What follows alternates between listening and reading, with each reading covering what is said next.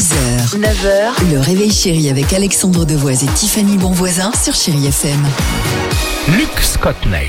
Luke, c'est un jeune Britannique de 11 ans. 11 ans, mais déjà gamin, il a déjà le sens des affaires. Et pourtant, tout part d'un problème. En fait, il est allergique aux noix, Luc.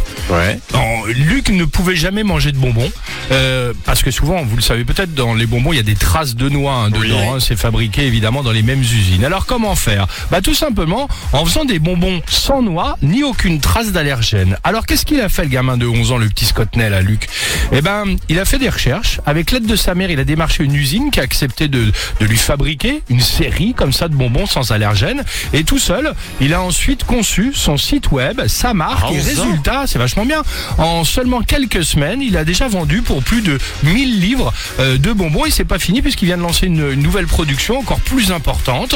Euh, et il est aussi donc à la recherche d'un entrepôt pour tout stocker. Donc son objectif, devenir le Haribo des bonbons sans allergène. Mais c'est un génie cet enfant là. C'est fou, hein? À 11 ans. Il s'est tout transformé comme ça. Moi je suis allergique aux matières des, des pièces de monnaie. S'il peut les transformer en billets, aller dans sa cuisine, faire quelque chose, euh, ce serait cool.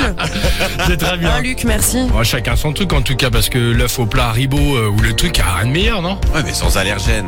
C'est bien aussi Mieux. pour les autres. En fait, ça se trouve, il est chiant, le gamin, non? 6h, 9h, le réveil chéri avec Alexandre Devoise et Tiffany Bonvoisin sur Chéri FM.